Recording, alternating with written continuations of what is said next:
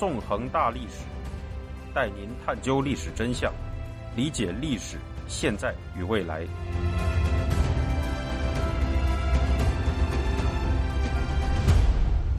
大家好，欢迎大家收听《纵横大历史》，我是主持人孙成。今天我们将继续收听香港历史系列节目，讲述第二十八讲《时代革命三》。在上一讲中，我们回顾了从二零一九年七月一日香港抗争者占领立法会，到同年七月二十一日元朗事件之间的历史。在占领立法会时，抗争者们宣读了一份名为《香港人抗争宣言》的文件。并讲述了反送中运动的五大诉求。随着五大诉求的逐渐定型，反送中运动也开始逐步深入香港各地的社区中。在这之后，警方的镇压手段日趋残酷，抗争者的抗争方式也在变得逐渐激烈。七月二十一日，在新界的元朗，一群有黑社会背景的白衣暴徒冲入地铁站，大肆袭击民众，制造了骇人听闻的血案。而警方对这些暴徒则采取了明显的纵容态度。在这之后，香港当局和警队的公信力已经跌到了谷底。香港人开始认识到，这个政权为了镇压民众的反抗，可以采取毫无底线的野蛮手段。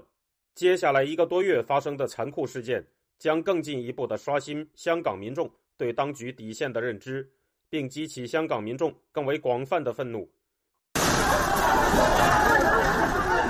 二零一九年八月十一日夜晚，香港各地硝烟弥漫。在新界的葵芳地铁站，警察冲进了密闭的站内，乱放催泪弹，使滚滚的催泪烟吞没了整个站台。在香港的许多个区域，警方使用大杀伤力武器，残忍地向示威民众展开攻击。在九龙尖沙咀警署附近，警方向示威民众发射着催泪弹和布袋弹。一名担任急救义务员的少女倒在了地上。血流满面，在他佩戴的眼罩上，右眼处赫然卡着一颗布袋弹。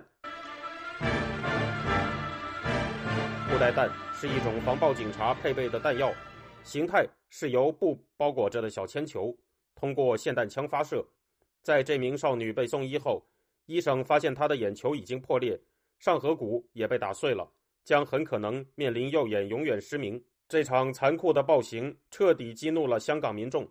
以及全世界一切有良知的人们，在这之后，大量香港人涌上街头，在示威时做出用手捂住右眼的姿势，并呼喊“黑警还眼”的口号。在世界各地支持香港抗争的人们也纷纷在各种称香港的集会中做出同样的姿势，使得用手捂住右眼的姿势成为了反送中运动的标志之一。在二零一九年十一月二十三日，这名右眼被打中的女孩。登上了《纽约时报》的头版。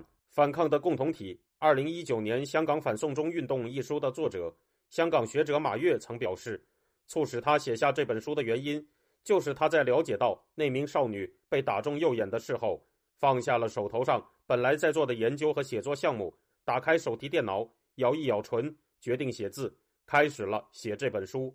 在七二幺事件后的一个多月中，香港当局的暴行并不仅仅只有这样一件。事实上，在这一时期，香港当局还制造过更为令人发指的惨案。现在，就让我们走进这段距离我们不远的沉痛历史中吧。如上一讲所述，二零一九年七月二十一日，香港新界的元朗发生了震惊世界的“七二幺”事件。在那天晚上，大批有黑社会背景的白衣暴徒冲进元朗地铁站，打伤了数十名民众。面对这样的惨案，警方却无所作为。反而对白衣暴徒进行着明显的纵容和袒护。七二幺事件发生后，一个严峻的现实被明确的展现在香港人面前：香港当局并不是一个遇到民众抗议就会顺应民众诉求的正常政府。为了镇压民众的反抗，他会不择手段的使用各种各样的办法。在这样的情况下，民众的反抗更为激烈了。七月二十七日。愤怒的人们来到元朗，进行了抗议警黑勾结的“光复元朗”行动。那一天，聚集在元朗街头的民众数量达到了二十八万八千人。身着黑衣、打着雨伞的游行队伍填满了元朗这座城镇的街道。下午三时，游行开始，人们呼喊着“香港警察知法犯法，黑警可耻”的口号在街上行进，并在当地警署的外墙上挂上了写有“警黑勾结可耻”字样的横幅。下午六时，警方的扫荡行动开始，大批防暴警察疯狂地发射催泪弹、橡胶子弹和海绵弹进行清场。到夜晚十时，警察的速龙小队冲进了元朗地铁站，挥舞警棍、喷射胡椒喷雾，肆意攻击民众。民众的鲜血又一次洒上了元朗站的地面，有人的头部受伤了。这次镇压造成了二十四人受伤，也有相当数量的人被捕。进入八月，街头抗争已经完全成为了香港这座城市的常态。为了镇压民众的抵抗，当局在使用暴力方面也变得越来越肆无忌惮了。在这个月。不仅是警方一次又一次的任意伤害民众，有黑社会背景的亲当局暴徒也在不断向民众发起攻击。八月五日这一天，香港民众进行了规模浩大的罢工、罢课、罢市三罢行动。面对街头的汹涌人潮，警方仅仅在这一天就发射了一千零二枚催泪弹、一百七十枚橡胶子弹和二十八枚海绵弹。要知道，在镇压雨伞革命时，警方发射的催泪弹数量是八十七枚，在镇压二零一九年六月十二日立法会外的民众抗争时，警方发射的催泪弹数量是一百五十枚。除此之外，亲当局的黑社会暴徒在这一天也对市民进行了多次袭击。在港岛的北角，一伙白衣暴徒手持棍棒在街头殴打示威者；在新界的荃湾，另一伙暴徒持刀袭击民众。有人的腿部被砍到露出了骨头。在这一天之后，新当局暴徒持刀伤人的事件就在香港层出不穷。例如，在八月二十日，一名持刀亲当局暴徒在新界坑口的连农墙边对民众疯狂攻击，砍伤了三个人，其中一名伤者一度生命垂危。除此之外，本讲开头提到的八月十一日，警方在葵芳地铁站内释放催泪弹，以及少女急救员被击中右眼的事件。也是这一时期警方和亲当局暴徒的暴行的一部分。面对这样一个肆意伤害民众的政府，民众的反抗不仅仅意味着争取政治权利，也意味着一种自卫行为。在八月五号那天，街头的民众就曾在北角和荃湾对施暴的亲当局暴徒奋起还击，把他们打得落花流水。面对全副武装的防暴警察，被称为勇武派的抗争者也开始制作汽油弹进行还击。在这样的情况下，香港的街头已经变成了战场。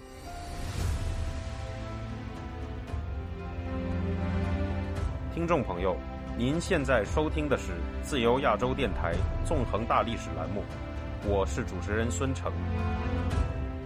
在整个八月，当勇武派组织起来和警方正面对抗时，被称为“何李飞”的普通示威者也在继续着大规模抗争行动。这种何李飞与勇武互相配合、共同抗争的模式，被称为“何勇不分”。当八月十一日女孩被击中右眼的消息传开后，约一万名示威者在八月十二日来到位于大屿山的香港国际机场，进行了名为“警察还眼”的集会。第二天，又有大批市民来到机场进行集会，示威者布满了机场大堂，使当天的三百多班航班被迫取消。入夜以后。机场内发生了暴力冲突，一个名叫徐锦阳的中国男子被示威者认为是中国公安，遭到了围殴。中国环球时报记者傅国豪现场近距离拍摄示威者，被发现后又拒绝承认自己的记者身份，因而遭到示威者包围。被包围后的傅国豪用挑衅的语气对示威者表示：“我支持香港警察，你们可以打我了。”并遭到了殴打。在这之后，徐锦阳和傅国豪都被示威者释放。而中国当局则在事后迅速炒作这两起事件，煽动小粉红的民族主义情绪。由于机场的示威和冲突对机场的运转造成了影响，数十名示威者在八月十四日来到机场入境大厅，举起了写有“我们对昨天发生的事情深感抱歉，我们绝望了，做出了不完美的决定，请接受我们的道歉”等字句的横幅，表达了对这件事的歉意。在八月十四日这天，机场也恢复了运转。通过这个致歉行为，香港民众展现出了良好的公民素质。接下来，一场更大规模、充满象征意义的抗争活动出现了，那就是载入史册的“香港之路”行动。香港之路的起源是一九八九年八月二十三日，波罗的海三国爱沙尼亚、拉脱维亚、立陶宛民众进行的波罗的海之路行动。在那一天，追求自由的二百万波罗的海三国民众站了出来，手拉着手，组成了一条穿越三国、长达六百公里的人链。在这之后不久，波罗的海三国就脱离了苏联，恢复了独立。二零一九年八月二十三日这一天，经过在网上许多天的自发讨论和组织，数十万香港人走出家门，在香港各地组成了总长度达六十公里的人链。那天晚上。更有大约二百万人来到了香港精神的象征狮子山顶，组成灯光人链，表达了香港人不屈的抗争精神。有市民说，这天晚上在狮子山上看到点点灯光，市民手牵手铸成人链，比催泪弹更催泪。